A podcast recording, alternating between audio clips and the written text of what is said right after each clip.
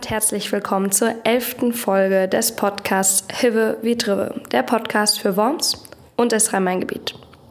Mein Name ist Ann-Kathrin und ihr die ihr hoffentlich den Podcast schon kennt oder nach dieser tollen Folge auf jeden Fall anfangen werdet, alle anderen vorausgegangenen Folgen noch einmal anzuhören, wisst sicherlich schon, dass das ein Angebot des Rhein-Main-Wochenplatz ist, das euch einmal im Monat darüber informieren soll, was in Worms, in eurem Zuhause, in eurer Region, in der ganzen Rhein-Main-Gegend so passiert, welche Themen hier uns beschäftigen und das so ein bisschen losgelöst von der aktuellen Nachrichtenlage ein bisschen, ja, tiefergehend einfach.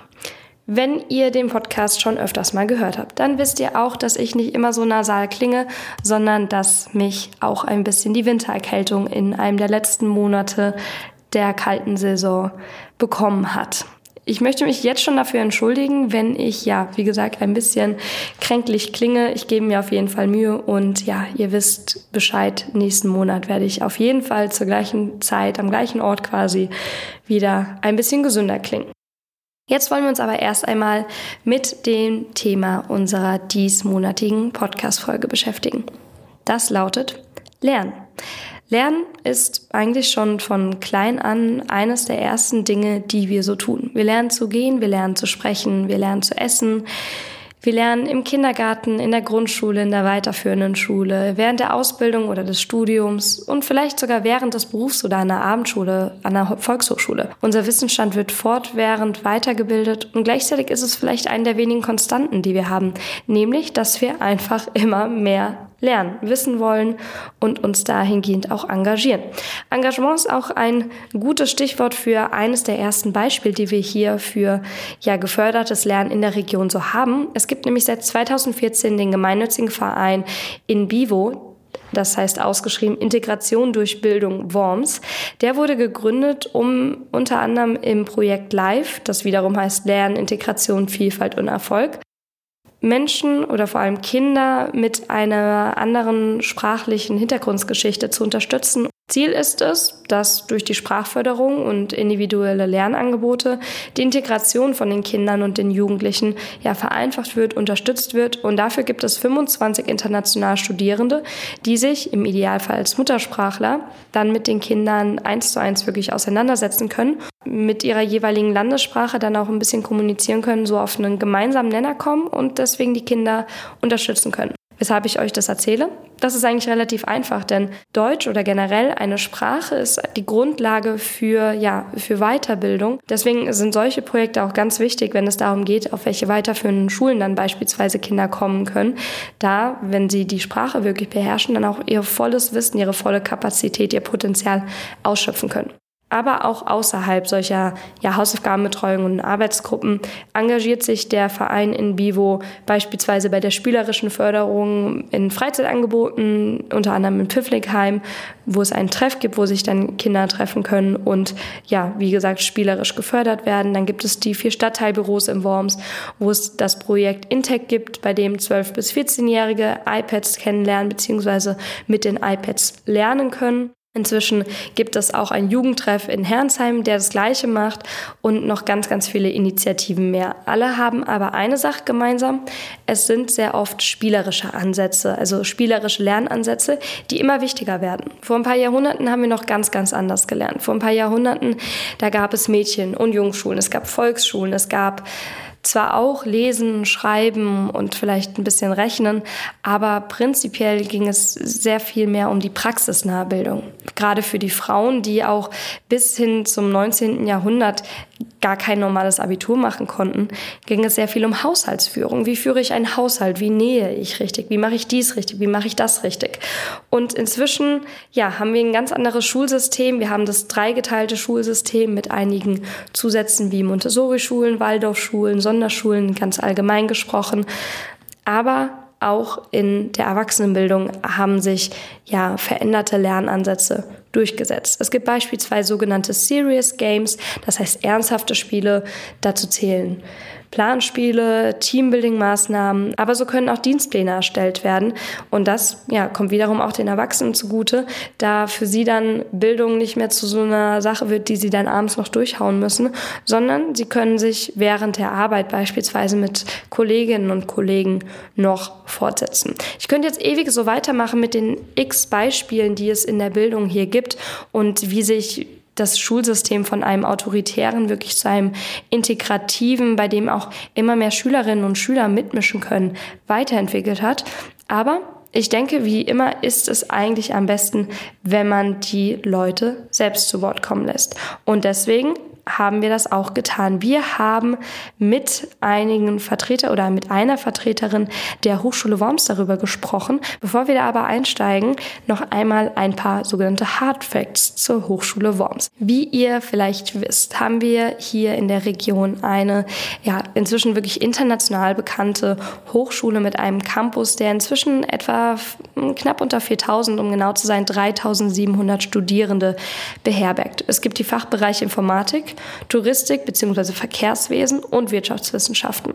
Inzwischen sind ganze 25 Prozent der Studierenden dort international. Das heißt, sie kommen aus anderen Ländern und verbringen entweder ein Auslandssemester, ein Auslandsjahr oder vielleicht sogar ein ganzes Auslandsstudium in Worms an dem Campus.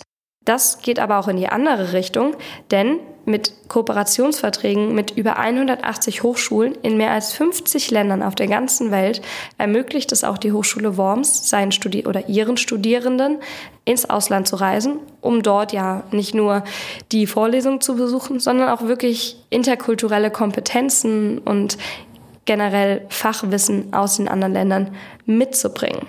Inzwischen ist ein Campus auch nicht mehr einfach nur ein Campus. In so vielen Lernbereichen gilt es inzwischen, dass die Digitalisierung der maßgebliche Faktor ist. Es geht darum, wie wir mit unseren Smartphones, mit unseren Laptops, mit iPads etc. etc. besser lernen können. Da gibt es inzwischen ganz, ganz viele Projekte. Besonders heraussticht dabei aber, dass immer weniger, ja vielleicht auch Lernen wirklich vor Ort stattfindet und ja, Studierende sich Sachen mit nach Hause nehmen können. Es beispielsweise Webvorlesungen gibt und so weiter und so fort. Das hat natürlich auch das Campusleben verändert. Hochschulen wie die in Worms geben sich aber natürlich trotzdem Mühe, ein gewisses Angebot noch zu liefern. So gibt es beispielsweise auf unserem Campus hier eine Kita, es gibt Wohnheimplätze und generell ist es einfach so innenstadtsnah, dass auch Studierende einen gewissen Ausgleich finden können nach der Vorlesungszeit und dann hier einfach, ihr kennt ja all die Angebote, wahrscheinlich noch zehnmal besser als ich, all die kulturellen und Bindungsangebote, die Freizeitangebote, ob das jetzt der Stadtrundgang einfach nur mal ist, ob das der Besuch der Museen ist es gibt auf jeden Fall ein großes, breites, buntes Angebot, sodass die Studierenden nicht einfach nur in ihren kleinen Zimmern versauern. Ich habe es vorhin schon gesagt, wir haben mit einer Vertreterin der Hochschule Worms gesprochen. Das ist Dorothea Hoppe-Dörwald, die dort für die Kommunikation und Beratung zuständig ist. Und sie hat uns erklärt, wie es eigentlich momentan so um die Hochschule Worms und die Anzahl der Studierenden, ihre Kapazitäten ganz im Allgemeinen steht. Die Anforderungen an Hochschulen allgemein sind in den letzten zehn Jahren sehr stark gestiegen. Wir haben es aber gut hingekriegt, mit einer vorausschauenden Hochschulpolitik unsere baulichen Rahmenbedingungen an die neuen Studienbedarfe anzupassen. Aber auch die Lehrkapazitäten konnten richtig mitwachsen. Klar, es gab immer mal Engpässe, sei es durch bauliche Veränderungen, aber wir haben das auf dem Campus sehr gut hingekriegt. In den vergangenen Jahren wurden außerdem auch noch äh, fast alle Hochschulgebäude modernisiert, aber auch saniert, so dass man auch hier sagen kann, ähm, dass wir für die Zukunft sehr gut aufgestellt sind. Egal auf welchem Niveau sich die Zahlen einpendeln, wir vermuten, es bleibt so hoch wie jetzt. Wir können aber wirklich sagen, wir haben die richtigen Räumlichkeiten, so dass ein vernünftiges Studium garantiert ist. Falls die Nachfrage weiter ansteigt, hat die Hochschule noch Möglichkeiten, sich zu erweitern. Hier möchte ich keinesfalls den Blick in die Glaskugel riskieren. Äh, ich habe keine Einblicke in das Thema Bau, das ist nicht mein Fachgebiet. Aber eins würde ich auf jeden Fall behaupten wollen, äh, wo eine Lösung gebraucht wird, da werden wir sie auch finden. Das haben wir bisher jedes Mal so gemacht Und da bin ich sehr optimistisch. Wie schafft man es denn als Hochschule, dass sich die Studierenden dort auch wirklich ja wohlfühlen auf dem Campus, dass es mehr ist als nur ein Ort, an dem man kommt, um zu büffeln? Ich glaube, da müssen zwei Dinge zusammenkommen. Die gute Qualität der Lehre, aber auch ein moderner und schicker Campus. Das haben wir beides und damit haben wir schon sehr viel gewonnen, dass sich unsere Studierenden bei uns wohlfühlen. Außerdem ist es auch wichtig, gut aufeinander eingehen zu können. Unsere Professorinnen und Professoren kümmern sich super um die Studierenden. Außerdem haben wir ein tolles Beratungsnetzwerk aufgebaut und somit stehen wir den jungen Leuten mit Rat und Tat zur Seite. Weil wir auch kein so riesiger Campus sind, geht hier keiner verloren. Das mag den einen oder anderen eher stören, weil er sich nicht verstecken kann.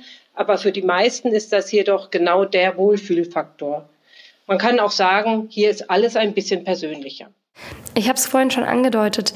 Es geht auch immer mehr darum, wie sich Lernen verändert. Im Laufe der Zeit gab es da ganz, ganz große Einschnitte und gerade nach dem Zweiten Weltkrieg noch einmal eine große Wende. Was hat sich denn aber in den letzten Jahren beim Studieren getan? Studiert man noch wie noch vielleicht vor ein paar Jahren, also vor 10, 20 Jahren? Die Lehre und die ganzen Möglichkeiten, Lehre heute zu gestalten, sind ja auch in ständigem Wandel. Und da würde ich auch gerne mal aufräumen mit diesem Satz, früher war alles besser. So ist es nicht. Die neuen Lehrformate bringen viele Vorteile. Da kann man als Beispiel sehr gut die Digitalisierung anbringen. Ist ja heute in aller Munde, ist eigentlich nicht mehr wirklich neu. Aber sie unterstützt die Studierenden großartig, um individuelle eigene Lernformate zu finden. Also daher denke ich, äh, ja, es hat sich viel verändert, aber zum Besseren. Welche Bedeutung hat denn der Campus, wenn es, so wie vorhin auch schon gesagt, immer digitaler werden soll? Also wenn wir immer mehr auf dem Smartphone oder dem Laptop erlernen können? Digitale Medien, digitale Lernformate haben wir alles. Und diese haben, wir haben ja schon drüber gesprochen, ein großes unterstützendes Potenzial. Wir haben also neue Lernszenarien und diese verändern sich, werden immer flexibler Raum, Zeit, Ort, unabhängig. Das sind ja diese ganzen Schlagworte. Aber dennoch gilt, egal wie analog oder digital die Welt ist, Lernprozesse müssen durch Lehrende betreut werden. Und ich glaube auch, dass der klassische Campus weiterhin seine Bedeutung haben wird und eine zentrale Rolle spielt.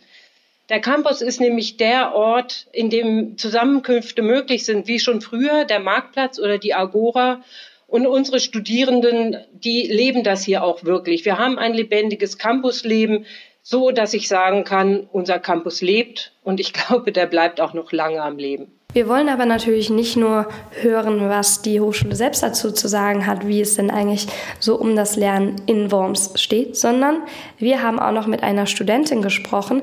Sarah Fischer ist für das Studium nach Worms gezogen und erklärt uns, wie das Studieren in Worms eigentlich so wirklich ist. Also ich würde sagen, die Atmosphäre ist sehr angenehm und die Größe der Hochschule genau richtig. Und die meiste Zeit ist ja ein Ort, an dem man sich gerne aufhält. Insbesondere im Sommer, wenn man mit Kommilitonen draußen gemütlich zusammensitzen kann und sich austauscht. Und in den Prüfungsphasen ist man dann selbstverständlich weniger gerne hier. Das gleicht sich aber dann alles aus. Woher kam denn eigentlich der Entschluss, in Worms zu studieren? Sieht man von privaten Hochschulen ab mit den teilweise horrenden Studiengebühren, ist der Studiengang recht einzigartig in Deutschland, vor allem hier in der Region. Und es war grundsätzlich für mich nicht ausschlaggebend, in der Nähe meiner Familie zu bleiben, aber letztlich ein angenehmer Nebeneffekt. IBA existiert außerdem in seiner Grundform schon einige Jahrzehnte, was für mich ein Indikator für einen gut laufenden und etablierten Studiengang zu sein schien. Ich weiß aus eigener Erfahrung, dass es nicht immer leicht ist, als Studierende direkt eine Wohnung zu bekommen oder auch sich einfach direkt wohlzufühlen in einer Stadt. Wie war das denn in Worms? Wie war da das Ankommen? Also wie von selbst gestaltet hat sich die Suche hier ebenfalls nicht. Allerdings ist es weitaus dankbarer, in Worms äh, auf Wohnungssuche zu gehen, als in Frankfurt, Mannheim und Co. Ich äh, persönlich hatte ziemliches Glück mit meiner Wohnung, äh, fing allerdings auch sehr überpünktlich an zu suchen. Und ich denke, diese Voraussicht hat sich ausgezahlt. Und andere hat es nicht so gut getroffen. Generell sind die Lebenshaltungs- und Wohnkosten aber natürlich erschwinglicher als in eben genannten Großstädten. Und ähm, man profitiert aber trotzdem zu diesen. Und mit meiner schwindenden Stimme geht auch die elfte Folge unseres Podcasts nun zuneige. Ich hoffe, auch wenn das Thema jetzt vielleicht nicht ganz so, ja, sage ich jetzt mal, leichtlebig war, wie es einige andere Folgen von uns schon waren, dass ihr dabei geblieben seid, dass ihr auch nächsten Monat wieder reinhört und dass ihr uns natürlich auch wie immer mit Feedback, Kritik oder vielleicht sogar ein paar Ideen, Anregungen versorgt. Ihr könnt uns schreiben an wochenblatt.vrm.de. Wir freuen uns über jegliche Form der Kommunikation, denn wir wollen bei dem Podcast hier auch wirklich dabei bleiben und das Ganze weitergestalten und weiterentwickeln. Und ja, wer kennt eure Region besser als ihr? Damit verabschiede ich mich. Ich werde mich jetzt wieder auf die Couch legen und eine Tasse Tee trinken. Wir hören uns dann nächsten Monat wieder bei der zwölften Folge mit voller Stimme beim Podcast Hive wie Trive, der Podcast für Worms und das Rhein-Main-Gebiet.